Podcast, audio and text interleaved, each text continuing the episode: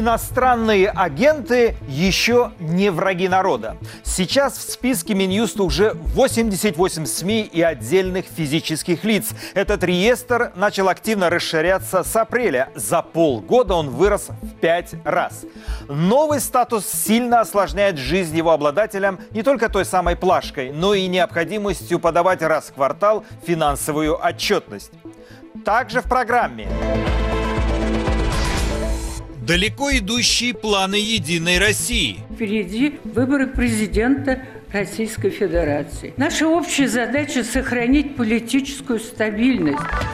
Где не доработал Владимир Путин? Если вы посмотрите на уличные протесты, то вы поймете, что далеко не все в тюрьме. Народ в России не хочет вакцинироваться. Это недоверие населения к врачам, недоверие населения к продукции. Это главные темы программы «Грани времени». Мы подводим итоги 41-й недели 2021 года. Меня зовут Мумин Шакиров. Мы начинаем. Если вы смотрите нас на YouTube, то не забывайте ставить лайки этой трансляции. Так ее смогут увидеть больше зрителей.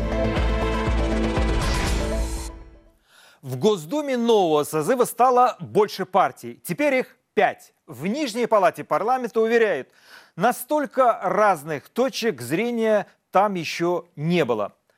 Артем Радыгин попытался выяснить, так ли это, а также чем займется новая Дума в первую очередь. Предоставить слово герою Советского Союза, первой женщине в мире космонавту Валентине Владимировне Терешковой. Спасибо. Я просто похлопаю. Новая Дума с первых выступлений заверяет россиян, что в новом созыве это абсолютно новый парламент. Новые фракции, новые составы комитетов, да и вообще такой демократичной Дума еще никогда не была. Мы сознательно отдаем председательство половине парламентских комитетов другим фракциям, тем самым заявляя свою нацеленность на конструктивную дискуссию. Мне что-то подсказывает, что нас на всего в Госдуме 450 мест. Единая Россия в этот раз получила 324. Это на 19 меньше, чем в прошлый раз. Но все равно подавляющее большинство. Вместо яблока в Думу прошли новые люди, Родина, Партия Роста и Гражданская платформа. Партии заполняют своими депутатами комитеты. Всего их 32. Из них 14 возглавляют коммунисты, ЛДПР, Справедливоросы и Новые люди. А 18 комитетов, то есть больше половины, контролируют контролирует «Единая Россия». Причем «Единой России» достались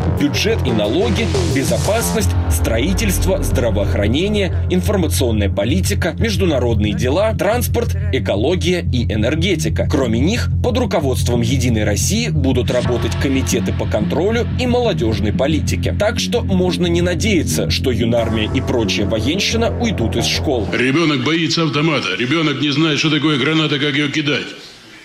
Ну разве это, это нормальное явление? В этом году после выборов от своих мандатов отказались 88 депутатов. Из них 82 из «Единой России». Среди них лидеры федерального списка – Шойгу, Лавров и Проценко. Они не захотели отказываться от своих должностей. Также поступили губернаторы и главы регионов, которые выдвигались от «Единой России». Свои мандаты они отдали кандидатам, непопулярным у избирателей. Так в Госдуму попала Мария Бутина. После возвращения возвращения в Россию из американской колонии, где она сидела 18 месяцев за незаконную лоббистскую деятельность, все, что делала Бутина, это рассказывала байки об американской тюрьме. Четыре месяца меня держали в карцере. Ночью каждые 15 минут врубают свет, и тебя спрашивают, а you okay? С тобой все в порядке?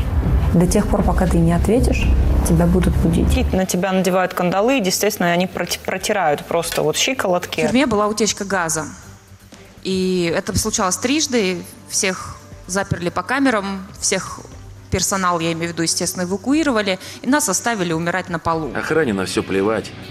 Зэки целыми днями мочат друг друга. За несколько месяцев до выборов Бутина снялась в сюжете для федерального телевидения о том, как прекрасно сидится Навальному в колонии, а после голосования губернатор Кировской области отдал ей свое место в парламенте. В нем Бутина займется международными делами. Аттракцион неслыханной щедрости! Усилиями электронного голосования в Госдуму прошли пропутинские артисты Дмитрий Певцов и Денис Майданов. Оба теперь в Комитете по культуре. Ведущий ток-шоу об Украине и внешних врагах России на федеральном ТВ Евгений Попов в новом созыве займется информационной политикой страны. Чем мы будем заниматься? В восьмом созыве. Тем же, чем и всегда, Пинки. Первым делом на повестке у Госдумы бюджет 2022 года. Но Росфинмониторинг и Росгвардия уже докидывают депутатам идеи для новых законов. Первые предлагают замораживать банковские счета активистов по подозрению в финансировании несогласованных митингов. Согласно проекту, МВД и ФСБ сможет блокировать карты активистов на 10 дней без решения суда. Для этого начальник территориального отдела полиции или ФСБ должен только отправить письмо прокурору.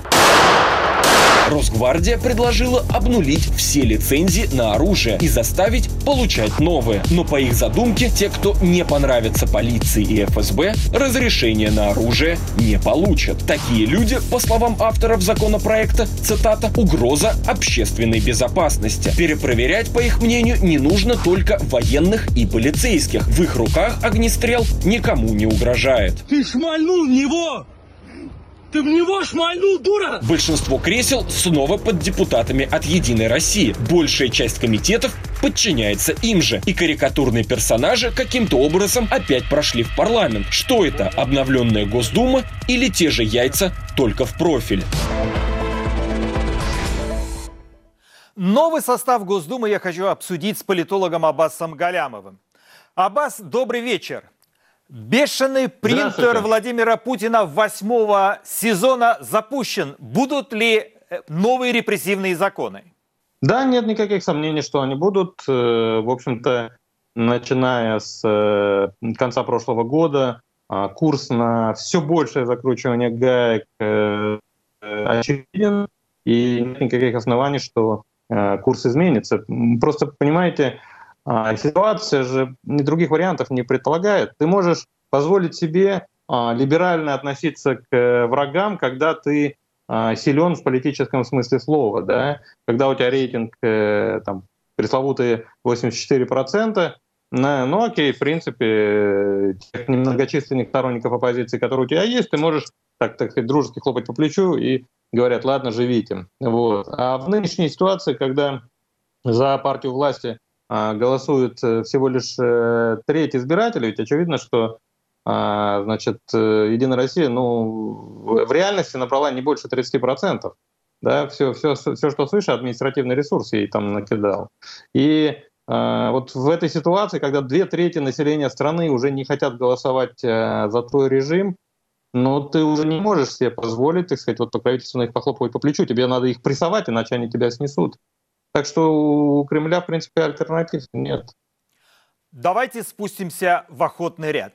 Единая Россия заблокировала предложение КПРФ провести парламентское расследование пыток в колониях. Можно ли говорить, что коммунисты и единороссы уже раскрыли свои карты, кто есть кто? Ну, по поводу единороссов, э, в общем-то, ни у кого никаких иллюзий не было, поэтому, наверное, карт, про, про раскрытие карт можно было бы а, и не говорить. А коммунисты, да, они, в общем, э, показали, что они э, не смирились и готовы играть на обострение. То есть они, они понятно, они не революционеры, все-таки это не Навальный, надо понимать, это системная позиция, да. Они, может быть, там а, на баррикады не полезут, но любую ошибку режима, любое его слабое место они а, будут пытаться эксплуатировать, они будут э, сыпать соль на раны, раскачивая ситуацию, раскачивая режим. Это на самом деле очень важная часть работы. То есть не, не, не весь политический процесс делается э, на баррикадах, это даже э, такой радикальный э, политик, как Ленин, понимал, да, как известно, он был э, сторонником в том числе использования парламентских методов работы, да, а э, тех своих соратников, которые требовали не участвовать в работе Царской Думы, а значит сосредоточиться, сосредоточиться исключительно на подготовке вооруженного восстания, вот этих отзавистов, да, он, он э, а, ну просто, так сказать, э, называл идиотами, да, он достаточно грубо о них отзывался и говорил, что из-за таких вот идиотов мы партия, если пойдет, последует их совету, она просто потеряет всякую связь с массами, да, и превратится в секту. Вот. Поэтому нельзя заниматься только радикальными методами борьбы, хотя, конечно, в условиях авторитарного режима без этого тоже не обойтись. Да? То есть должен кто-то заниматься этим, а кто-то должен э, раскачивать ситуацию изнутри системы. Коммунисты а, вот этим а, готовы заниматься. В общем, в этом смысле не, не то чтобы это сенсация, да, они на самом деле уже как минимум полтора года демонстрируют такую а, готовность к, а, к игре на обострение. Напомню, что в прошлом году все началось вот с того, что в прошлом году они а, неожиданно, в достаточной степени неожиданно проголосовали против поправки Терешковой, против путинского обнуления. Да, и в самой Госдуме они голосовали против, и в ходе вот этого всенародного голосования, которое Кремль в прошлом году организовал. В этом году, в предыдущей еще Думе, они голосовали против многих репрессивных законов, э, которые сейчас вот Кремль, которые прошлая Дума как раз после зимних протестов э, быстро принимала, да, коммунисты тогда были против, и сейчас они вот это а, продолжают э, свою работу. Конечно, там многим сторонникам несистемной оппозиции хотелось бы, чтобы они были еще более радикально а, негативно, еще более, так сказать, последовательно оппозиционные, да, но тут, э, как говорится, вот что имеем, то имеем, тут нельзя требовать слишком многого. В общем, есть движение в том направлении, есть, очевидно, а, а, рост оппозиционности со стороны Компартии. И в этом смысле ну, это для оппозиции позитив, конечно, позитивная новость. Но давайте скажем нашему зрителю, что как бы ни голосовали коммунисты или даже в сумме все остальные партии, это никак не отразится, поэтому можно выпускать пар, э, и тебе за это ничего не будет, а можно сидеть тихо, тебе тоже за это ничего не будет. Далее, глава ЛДПР Владимир Жириновский неожиданно встал на защиту Ольги Щегловой, учительницы из Петербурга, которая была вынуждена уволиться из-за своего блога о секс-просвещении. Он назвал ее увольнение мракобесием и средневековьем. На ваш взгляд, э, это реальная политика или имитация? Политика – такая штука, где имитация и реальная политика – вещи взаимосвязаны, и одно перетекает в другое сплошь и рядом. Да? И очень часто имитационные какие-то нормы в какой-то момент э, вдруг э, наполняются содержанием, да, и тогда фашистский совет, сформированный Муссолини, вдруг, например, голосует за его отставку, и он теряет свою должность, да? А, или, например, э, Советский Союз вдруг раскалывается, разваливается по национальным границам, которые, казалось бы, были фикциями, и никто в них, в принципе, не верил. И вдруг оказывается, значит, мертвая, абсолютно спящая значит, норма, прописанная в Советской Конституции о том, что республики имеют право выхода из СССР, наполнилась а, вот таким реальным живым содержанием, и, и СССР распался. Да? Поэтому ну, есть такое понятие в политологии, как спящие институты, да, и а, Поэтому вот это надо иметь в виду. Пока режим силен, институты спят, а потом они вдруг начинают э, просыпаться и наполняться живым содержанием. Вот поэтому, когда вы говорите, что, так сказать, неважно, что там коммунисты делают, как они голосуют, все равно большинство единороссов. Да, с точки зрения текущей политики, а, конечно, единороссы могут обеспечить прохождение любого законопроекта, как сочтут нужным, не считаясь с позицией Компартии там, или новых людей, или ЛДПР, или так, и так далее. Но а, смотрите, это, это же речь только о текущей политике идет. Ну, политический процесс он же не ограничивается сегодняшним днем. Можно продавливать закон за законом, да, но если в системе есть критики, если эти критики постоянно озвучивают свою позицию, и все больше и больше число избирателей с этой позицией соглашаются, они ее слышат, они понимают, что она а, ну, легитимна, ее же озвучивают не какие-то там национал-предатели, так сказать, да, воющие там из-за из бугра, вот, а это люди, сидящие в Государственной Думе, да, респектабельные парламентарии, да, и вот, оказывается, можно не, не, не, не кричать сходу, что вы все врете, значит, это, э, и клевещете на ФСИН, и никто там никого не мучает и не насилует, да, э, а, а вдруг выясняется, что нет, абсолютно легитимной позицией является позиция, что да, у нас там э, все плохо, и надо разбираться, и надо наказывать, да, и это звучит в стенах Госдумы, в стенах парламента, эта позиция, да, и ну, ну, люди к ней привыкают. Ну, то есть таким образом политический процесс а, вот и, и реализуется, понимаете, и вот, Аббас, что можно, я, можно я вас спрошу, вот как раз в продолжении того, что вы говорите, как, на ваш взгляд, Путин успокоит системных оппозиционеров в Думе? Купит социальными пакетами, запугает лишением депутатской корочки, а это возможно, или будет вести тонкие переговоры, чтобы особо не зарывались? Смотрите, очевидно, что он а, будет э, применять все методы воздействия на ситуацию, как, как, какие только возможно. Да? А, ни один из тех инструментов, которые вы перечислили, и другие, сам по себе один не способен обеспечить лояльность системы в тот момент, когда социальная база системы размывается. Все-таки, при всем том, что в России политика, безусловно, авторитарная, да, при всем том, что демократические нормы институты носят ну, такой, знаете, в значительной степени декоративный характер – все равно эта декоративность а, значит, ну, она ограничена. Все равно вот эта трава сквозь асфальт прорастает, да, и, и реальные, а, ре, ре, реальные вот, э, ре, и реальная политика, да, врывается вот в, в эти вот стены, где, так сказать, э, Кремль усиленно пытается там выстроить имитационную политику, да. Коммунисты те же, например, получили значит, э, в полтора больше, в полтора, да, больше, чем даже в полтора, там, ну, почти в два раза больше голосов и мандатов, чем э, во время предыдущих выборов. Благодаря чему? Благодаря оппозиционности, благодаря протестным голосам. И они это прекрасно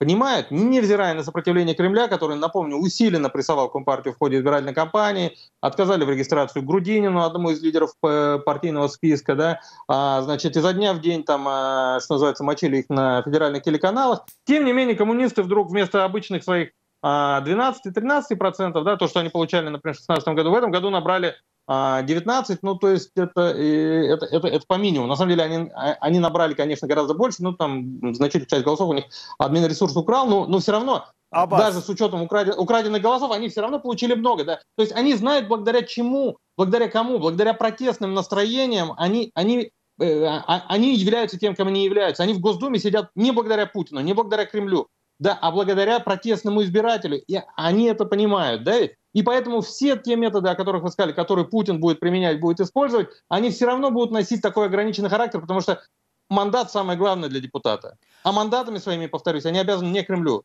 Вот о чем речь. Аббас, каждая пятница новый пакет иноагентов. На этот раз издание «Росбалт» и «Репаблик». Маховик репрессий раскручивается все быстрее, и пока не видно способов его остановить. Какова сверхзадача Кремля? Зачистить до основания или потихоньку, по одному, по одному, оглядываясь на реакции оппонентов?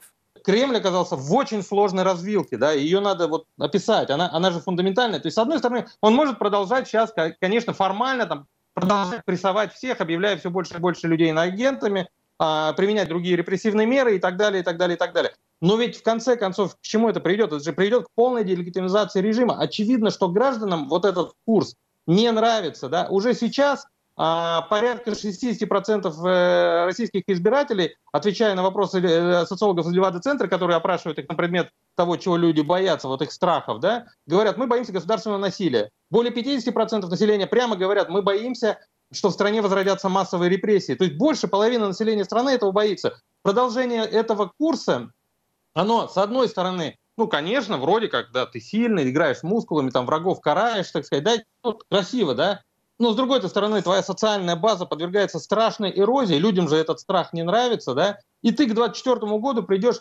абсолютно нелегитимным, ты будешь выглядеть какое-то бесчеловечное какое-то вот а, существо, да, рядом с которым стоять, э, ну, там, страшно, да, Нельзя штыка, э, на штыках там э, бесконечно долго держаться. Любая власть, в принципе, все-таки от народа, да, согласие управляемых все равно нужно, да, до какого-то момента, конечно, ты можешь удержаться, удерживать э, власть ну, за счет силы, но э, в конце концов ведь все равно рано или поздно ну там вот эта вот э, сила, она, она просто отойдет чуть-чуть в сторону, да, она, как это было в, два года назад, последний вот буквально оранжевый сценарий, так сказать, реализовался в Судане, тоже путинский друг Аль-Башир, да, а, что случилось?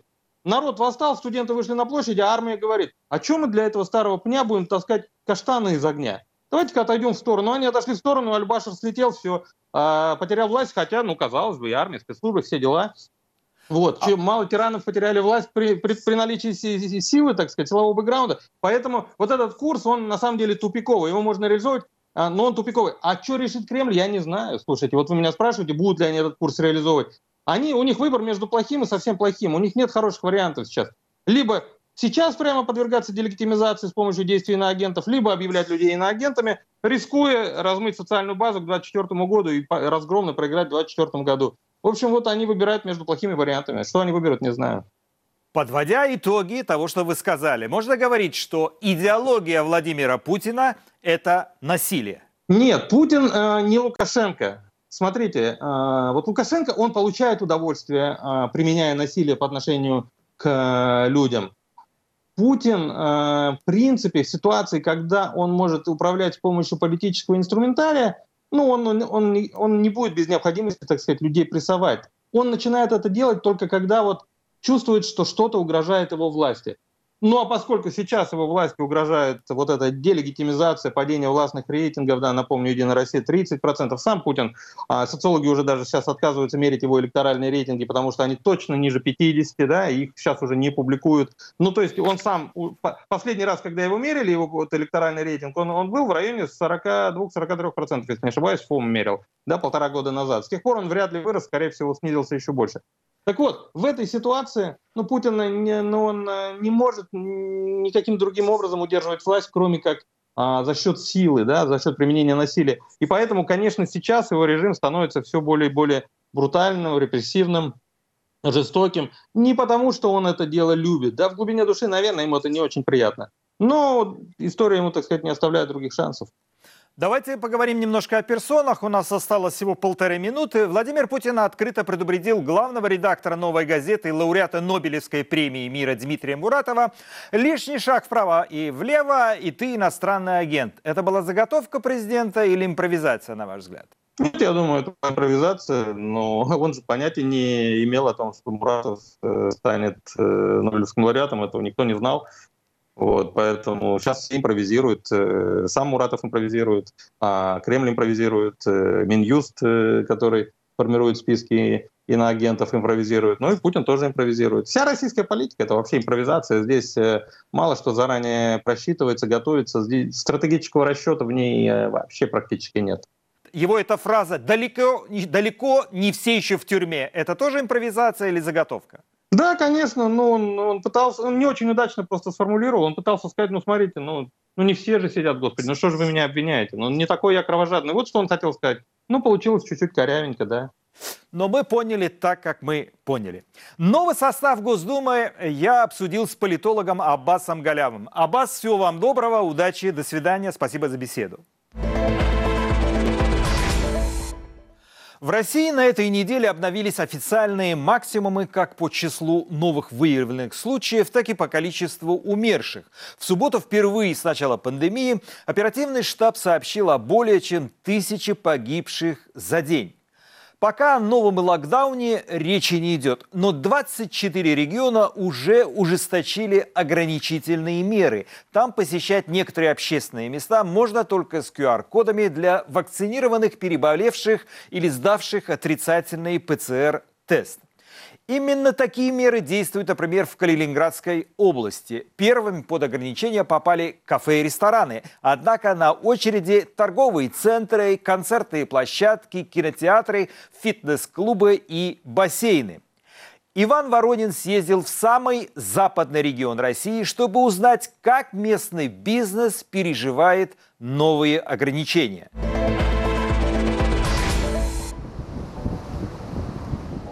Заполняемость отелей в Калининградской области достигала 95, а то и 100%, пишет РБК. Регион посетили около 2 миллионов туристов, и не только прибрежные курорты. Импортозаместительный немецкий колорит, пусть и в окружении советских панелек, и до моря меньше часа пути. Неудивительно, что самый западный регион России с закрытием границ получил повышенное внимание туристов. Летом Калининград принимал матч за Суперкубок России. Но лето прошло, выборы, кстати, тоже. Стадион уже оштрафовали за нарушение антивирусных мер. С октября начались новые меры. Урезался поток людей э, в два раза. То есть это популярная проблема сейчас всех заведений в Калининграде. Мы тоже не исключение. На свой собственный мексиканский бар, давнюю мечту, сооснователь Эль Баритас Константин Чередниченко с друзьями решился за одну веселую ночь. Благодаря им теперь и в других барах знают, что такое текила сангрита. Более классический союз, чем с лаймом и солью. Пандемия и турпоток летом шли на пользу, и вот настало время собирать камни. В пятницу вечером бронь по столикам стопроцентная, но это лишь часть от привычного числа гостей и скорее постоянные гости бара, старающиеся поддержать заведение. Сейчас бар фактически работает в ноль, просто оставаясь на плаву. Да это как нож в спину, да, это очень обидно и непонятно, почему общепит э, должен быть таким как это катализатором, чтобы люди пошли вакцинироваться. Очень многие люди не понимают, что это не наша поихоть, что у нас нет выбора. Они звонят, говорят, можно у вас забронировать говорю, можно. Нужны QR-коды? Я говорю, нужны. Хотя если бы сейчас у меня вот там вот в углу сидел столик, там четыре человека, и вот здесь стоит, это было бы в любом случае в разы безопаснее, чем общественный транспорт в час пик. Авторский коктейльный бар «Алхимия» в партнерстве с инвестором бартендер Наталья открыла буквально в августе. Ее профессия довольно сексистская. Наталья рассказывает, как ей уже с опытом работы отказывали в трудоустройстве, мол, а кто же будет кеги с пивом таскать. Теперь в ее «Алхимии» собственная барная карта в соавторстве с коллегами по цеху. Но уже сейчас понятно, что период окупаемости существенно увеличится. В эти выходные Наталья за баром лично. Переживает, что персоналу приходится сокращать смены, потому что платить будет нечем. Те, в свою очередь, остаются без заработка. Схожая ситуация во многих заведениях города. Сокращают персонал, сокращают штат, сокращают рабочие часы, люди просто остаются без работы. А, Никаких компенсаций, никаких субсидий, ничего. И крутитесь как хотите. Поэтому это абсолютно разноуровневое заведение, начинаем вот от баров и заканчивая там какой-нибудь Якиторией, например, то есть крупной сетью, где там те же бизнес-ланчи, в которой всегда было битком и не сесть. Они сидят с пустыми залами. Первые выходные новых QR-ограничений у общепита упала выручка на 60, а то и 70%, почитали Федерации рестораторов и ательеров Калининградской области. В нетуристических местах до 95%. Работать мы не можем, заявили Федерации местному изданию Калининград.ру. Многие представители индустрии очень надеются на московский сценарий, где летом после двух недель QR-ограничений и всплеска вакцинации мэрия их отменила. А пока в этой игре в кальмара следующие на очереди торговые центры, концертные площадки, кинотеатры и фитнес-клубы. Уже с 16 октября крупные ТЦХи ковид-фри зона. Вход только с кодом. На самом деле, как бы это идея не, не нова. Здесь стоят премиальные кровати, то есть не просто кровати, а это премиальные кровати с массажем, с э, возможностью изменения угла спинки. Суперкровати и массажные кресла прямо в кинозалах. Владелец сети кинотеатров «Люмин» в 12 городах Павел Паникаровский показывает калининградский объект «Флагман Сити». Открылись в мае этого года. В городе продолжают действовать ограничения на 50% зрителей от заполняемости зала. С 1 ноября добавляется новые условия. У этих максимум 50% должны быть QR-коды. Залы в течение дня и так заполняются неравномерно, так что доходы и без того едва перекрывали расходы. В лучшем случае. Многие месяцы мы работали в убыток. Ну, это очевидный факт. и Здесь не надо ничего скрывать. В разгар первого локдауна полтора года назад работа всей сети встала, и Паникаровский перепрофилировал сотрудников, а их около сотни, на шитье дефицитных тогда масок. Это позволило сохранить рабочие места и заработок. К новым ограничениям он относится по-философски. Бизнес есть бизнес, приходится приспосабливаться. Вакцинация нужна, никто не спорит. Разве что было бы здорово властям разделить эту мотивирующую к прививке функцию с бизнесом. Мы пытаемся каким-то образом а, разложить яйца в разные корзинки, там оказываем там услуги дополнительные другим кинотеатрам. Мы так или иначе будем ограничены этими QR-кодами на какое-то время, возможно, возможно, на значительное время. Но это новая реальность, с которой нам всем придется смириться и в ней существовать и, и зарабатывать деньги. У меня где-то, наверное, 50-40% клиентов отваливаются из-за нежелания прививаться. Вот эти 40% верят в заговоры, в гены абортированных детей, говорят, я делать не буду, в общем, все, до свидания. Фитнес-тренер Татьяна Абушаева ноябрьские ограничения ожидает с тревогой. Из-за высокого порога рентабельности фитнес-зала посещаемость ниже 60% – это уход в минус, рассказывает Татьяна. Сама она во многом работает как реабилитолог с клиентами с болями в позвоночнике и суставах. Тактильный контакт важен и неизбежен при тренировках. Теперь же приходится на всякий случай развивать онлайн-формат. Блог в Инстаграме, видеорекомендации, консультации в сети. Но зацепить таким форматом, даже за неимением лучшего, получится не всех. Есть те, которые я хочу достичь своего результата, я доверяю тренеру, да, и мне не важно, каким способом это делать, я готов на онлайн, а есть те, а для кого тренер это вот просто, ну, пинок, который водит за руку, обязательно находится рядом, такие работать, естественно, не, не будут. И, в принципе, это фитнес такая история про удержание клиента, про мотивацию, да, целеопределение. И те люди, которые, в принципе, особо не понимали, зачем им фитнес, а, они выпадут. Еще хуже у тех тренеров, кто в сеть до сих пор не заглянул. По данным местных властей, в регионе привилось около половины взрослого населения. Губернатор Антон Алиханов заявлял, что других способов ускорения вакцинации власти не видят. Но люди в прививочные пункты потянулись, уверяют чиновники. Более 90% госпитализированных коронавирусных пациентов не привиты, заявлял региональный Минздрав. В области приостановили оказание плановой медицинской помощи. На это уже не хватает ресурсов. Такого количества пациентов на ИВЛ у нас еще никогда не было, сообщили на этой неделе в Минздраве. Новый этап борьбы с коронавирусом в России я обсудил с Павлом Брандом, медицинским директором сети клиник «Семейная». Павел, я вас приветствую. В России за сутки умерли больше тысячи человек от коронавируса. Число заражений тоже рекордное. Более 33 тысяч новых случаев COVID-19. Вы верите в эти цифры? Ну, я думаю, что умерло, конечно, поболее. Э, с учетом того, что мы долго сидели в статистике 800, и потом вдруг она стала повыше 900, 990, я не думаю, что она полностью достоверна. Я думаю, что умерло поболее, а заболевших, конечно, тоже 100% больше. 32 тысячи там это выявленных, да, а заболевших, конечно же, больше. Но здесь речь идет именно о выявленных, поэтому относительно верю. Считаете ли вы, что эти цифры – это катастрофа? Не, не считаю. Но это нормальное течение эпидемического процесса, э, которое мы наблюдаем не только в России, но и во всех странах мира так или иначе. Минздрав призывает вышедших на пенсию медработников вернуться на службу.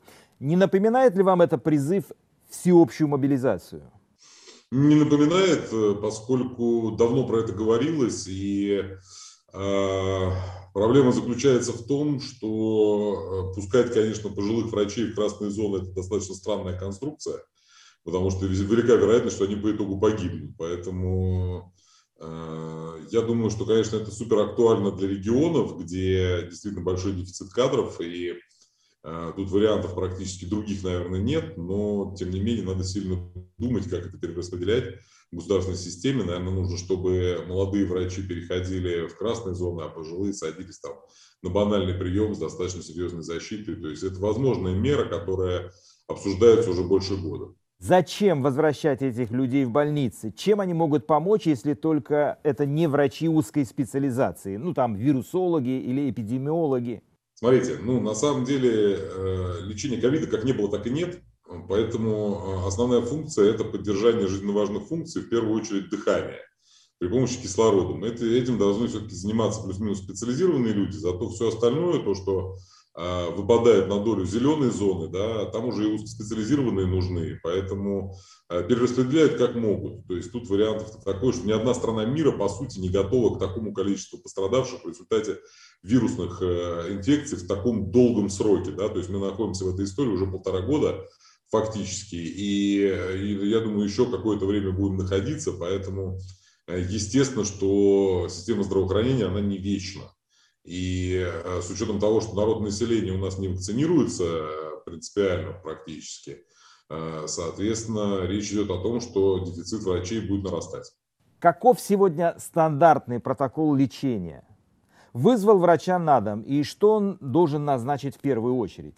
Э, наверняка назначают, есть какие-то там временные рекомендации Минздрава, там, не знаю, 11 12 пересмотр, там куча всякого лечения. Другой вопрос, что при нахождении в амбулаторных условиях человеку в среднем э, ничего не нужно, кроме жаропонижающих. Все остальное э, госпитальное. Если человеку нужно какое-то более серьезное лечение, он должен быть в больнице. К примеру, вы оказались рядом с человеком, у которого ковид. Он вас просит о помощи, скажет, Павел, что мне принять, чтобы полегчало? Ваши рекомендации как врача? Жаропонижающий, парацетамол, нурофен. Дальше следить за состоянием, сатурацией и в зависимости от этого состояния либо госпитализироваться, либо лечиться дома, продолжая пить э, нурофен или парацетамол. Так протоколы лечения важны или нет? Ну, это не означает, что они не, не помогают, это означает, что они менее эффективны. В принципе, это тоже понятно. Любая э, вирусная инфекция так или иначе потихонечку приспосабливается, так же, как и бактериальная, например, да, к методикам лечения. И естественно, что э, постепенно протоколы начинают работать хуже. Э, тем не менее, протоколы все равно важны в больницах, а не в амбулаторном режиме. В амбулаторном режиме э, вся эта история в большей степени о жаропонижающих и наблюдении за состоянием.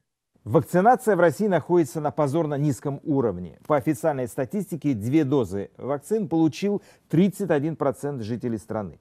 Для сравнения, в Германии этот показатель составляет сейчас 64%. Почему провалилась программа вакцинации в России? Слушайте, ну здесь вообще сложно говорить о том, о причинах этого. Я думаю, что их на самом деле множество.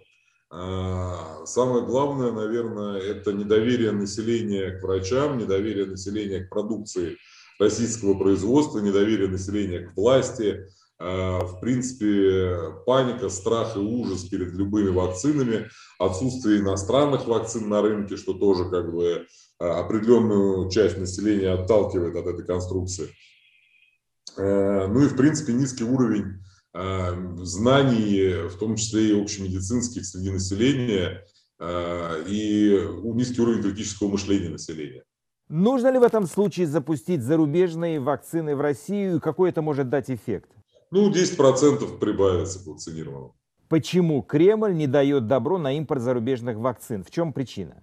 Слушайте, ну, потому что на самом деле, я так, насколько я вижу эту конструкцию, я не знаю, почему они не открывают на самом деле, э, я вижу эту конструкцию в ней и долю политики, и долю здравого смысла да, она как бы там в разных пропорциях, наверное, существует. Доля политики, естественно, потому что спутнику не открывает путь на Запад, хотя совершенно очевидно, что он не сильно хуже, если в каких-то моментах не лучше того же Pfizer или AstraZeneca, тоже по политическим мотивам не открывают. Ровно поэтому мы не открываем симметрично э, путь для иностранных вакцин, я так думаю.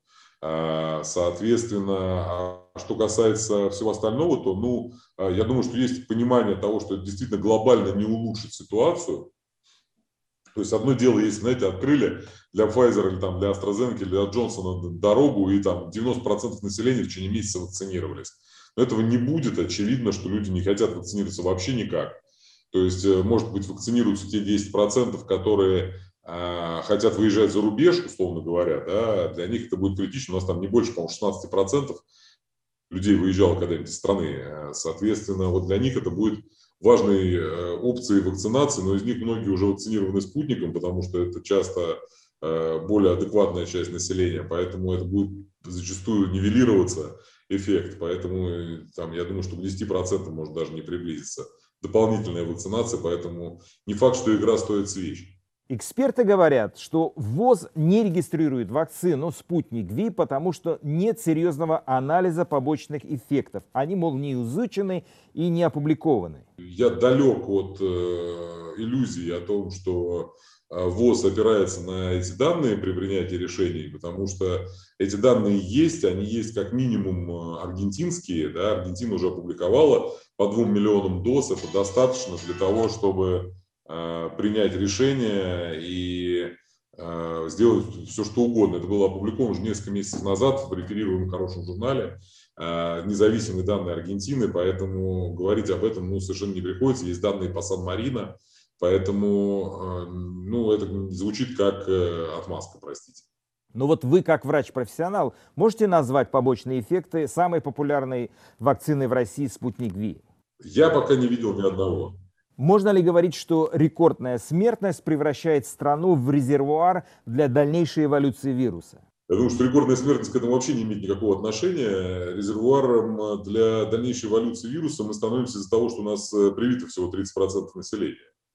Вот э, и то это, скорее всего, завышенная цифра, потому что огромное количество сертификатов просто проданных. И, э, и тут уже, понимаете, здесь меня всегда вспоминаю историю по поводу...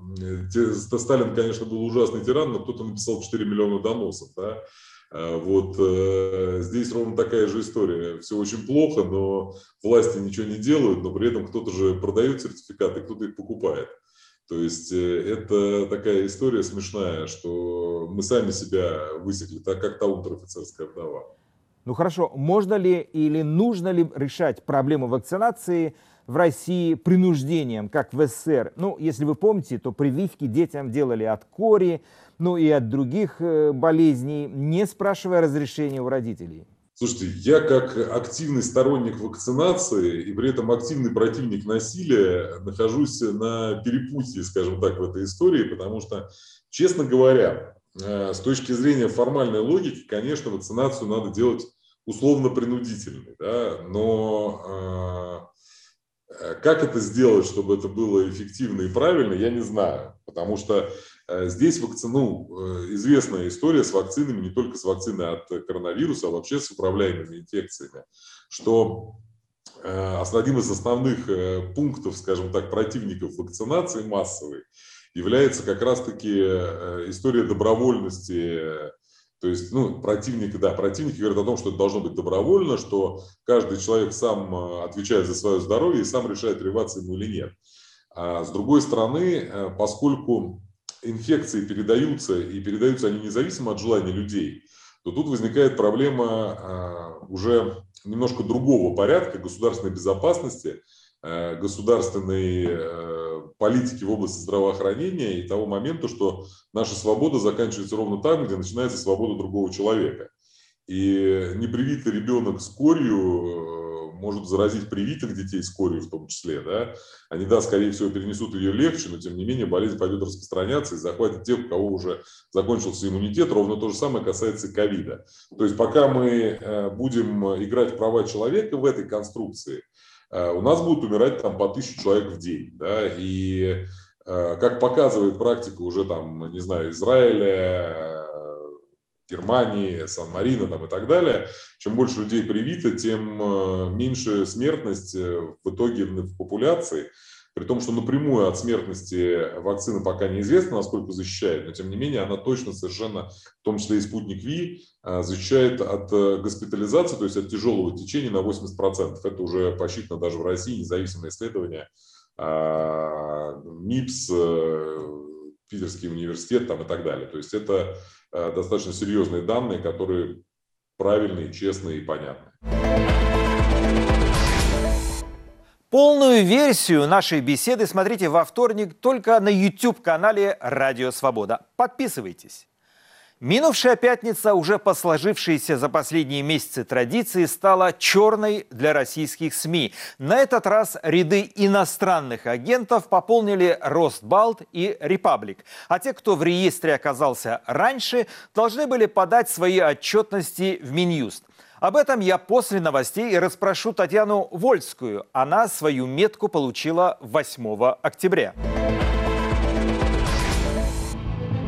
Тверской суд отправил ректора Московской высшей школы социальных и экономических наук, сокращенно Шанинки, Сергея Зуева под домашний арест. Его задержали по делу о мошенничестве в особо крупном размере и подозревают в хищении 21 миллиона рублей.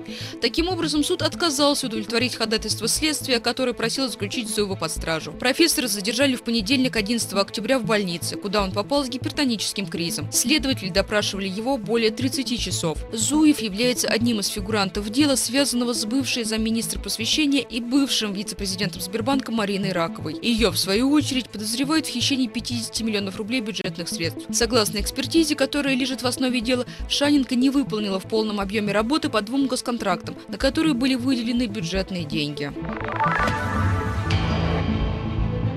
Беларуси планируют привлекать граждан к уголовной ответственности за подписку на телеграм-каналы и чаты, признанные в республике экстремистскими. Об этой инициативе сообщается в телеграм-канале, который считается связанным с Главным управлением Министерства по борьбе с организованной преступностью и коррупцией белорусского МВД. Новую меру связывают с принятым во вторник 12 октября постановлением белорусского правительства о мерах противодействия экстремизму и реабилитации нацизма. Правда, сам документ пока не опубликован. В республике судами признаны экстремистскими более 100 телеграм-каналов. Их большая часть является политической политическими и критикует Александра Лукашенко. Между тем, в Минске суд отклонил жалобу адвокатов на арест журналиста «Комсомольской правды» в Беларуси Геннадия Мажейко. Заседание прошло в закрытом режиме. Сам журналист на рассмотрении жалобы не присутствовал. В зале были только адвокат, прокурор и судья. Бывший президент России, занимающий сейчас пост заместителя председателя Совбеза Дмитрий Медведев, написал статью о бессмысленности контактов с властями Украины. Статья вышла в понедельник в газете «Коммерсант». Медведев назвал Украину вассалом стран Запада и заявил, что руководители соседней страны не самостоятельные, слабые и невежественные люди. При этом президента Украины Владимира Зеленского Медведев нигде в публикации не называет по имени, предпочитая формулировку «нынешний президент». Зато отзывается о Зеленском, как далее цитата, «вывернутом наизнанку человеке». В свою очередь, советник руководителя Офиса президента Украины Михаил Подоляк заявил изданию «Украинская правда», что Украина в отношениях с Россией учитывает только официальную позицию президента Владимира Путина. Однако Подоляк подчеркнул, что, далее цитата, «если от имени государства допускается подобная стилистика, то явно кто-то пытается не только сохранить, но и усилить курс на конфронтацию между Москвой и Киевом». Нобелевскую премию по экономике в этом году вручили за вклад в изучение рынка труда и метод анализа причинно-следственных связей. Лауреатами стали американские ученые Дэвид Карт, Джошуа Ангрист и Гвида Имбенс. Как отмечается, их работы привели к новому пониманию рынка труда и показали, какие выводы о причине и следствии можно сделать на основании естественных экспериментов. Их подход распространился на другие области и произвел революцию в эмпирических исследованиях. Нобель по экономике не является Нобелевской премией в чистом виде. Ее в 1969 году учредил Государственный банк Банк Швеции в память об Альфреде Нобеле. Поэтому средства для денежной составляющей выделяются не из наследства Нобеля.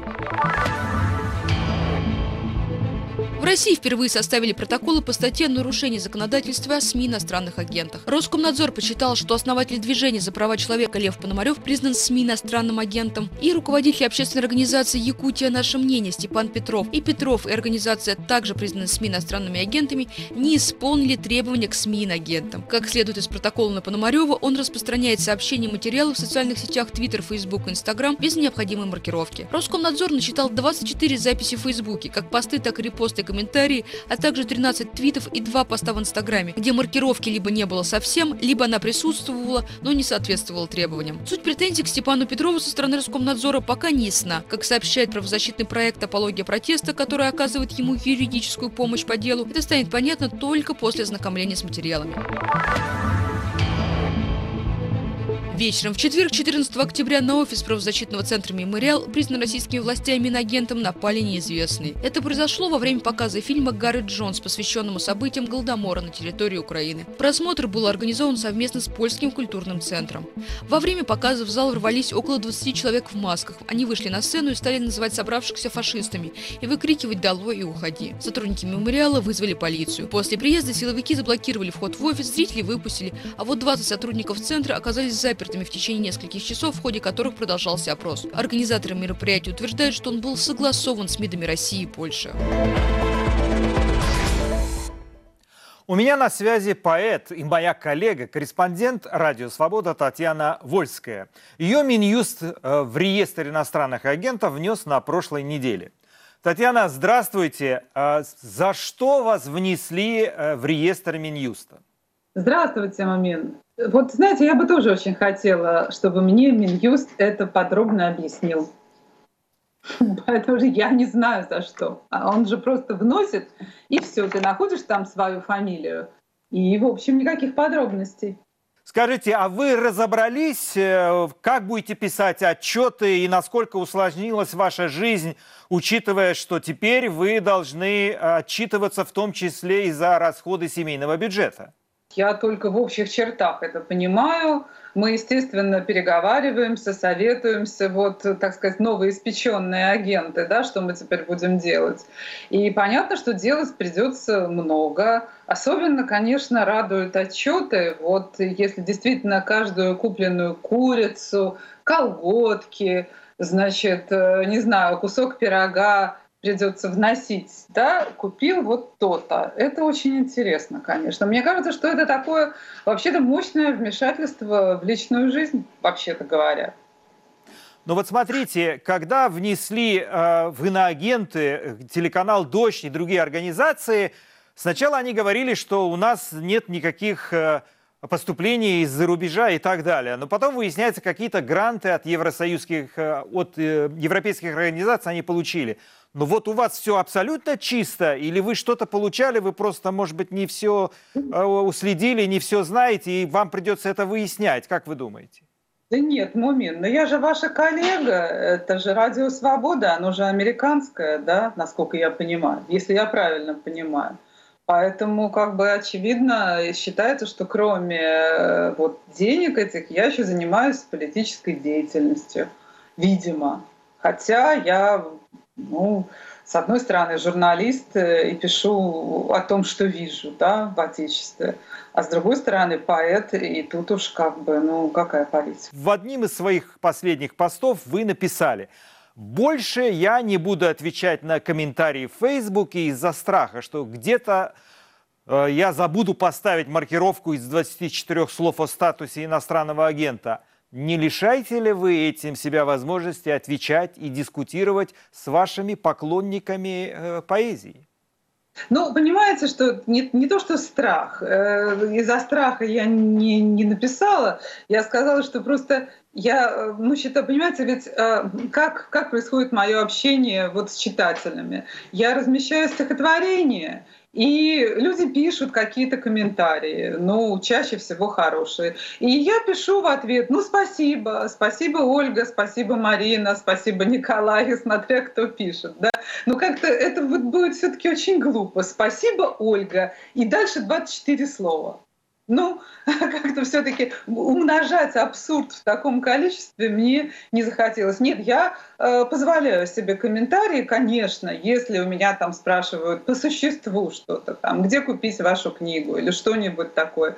Ну, я, конечно, тогда отвечаю и ставлю послушно вот э, даже, даже не знаю, вот эту штуку, вот это вот.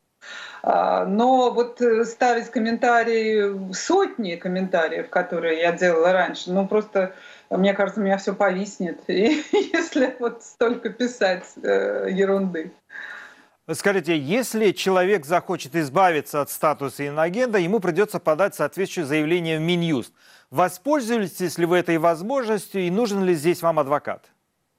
Э, ну, вы знаете, я... Э, нет, я, естественно, конечно, хочу оспорить это, просто оспорить, и мы этого обязательно будем делать, конечно. Вот, потому что, ну, просто я считаю закон неправовым, э, неправильным, неконституционным, вот и все. И потом я считаю, конечно, что никакой там политической деятельности, по крайней мере, вот на радио «Свобода», ну и, наверное, в своих стихах тоже я не получаю. То есть если я не занимаюсь политической деятельностью явно совершенно на радио «Свобода», а, от которого я, конечно, получаю деньги, да, а может быть, у меня есть э, стихи с какой-то политической направленностью, но за них я точно не получаю деньги. То есть, понимаете, как-то вот э, все равно не получается агента, вот куда, куда ни кинь. Татьяна, и, конечно, Почитайте, да. пожалуйста, вы говорили о стихах, почитайте, пожалуйста, несколько строчек из ваших, там, может быть, последних произведений. Ну, я прочту почти последнее маленькое стихотворение, тоже опубликованное у меня на Фейсбуке.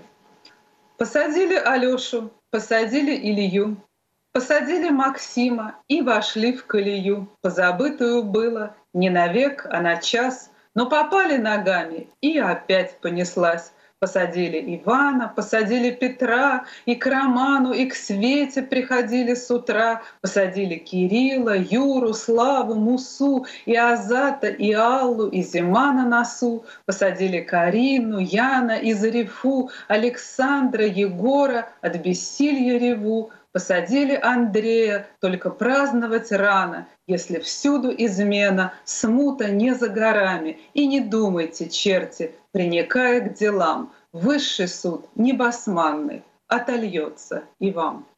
Татьяна, огромное вам спасибо. На этом я заканчиваю эфир программы «Грани времени». Смотрите его на сайте Радио Свобода, телеканале «Настоящее время». Всего вам доброго.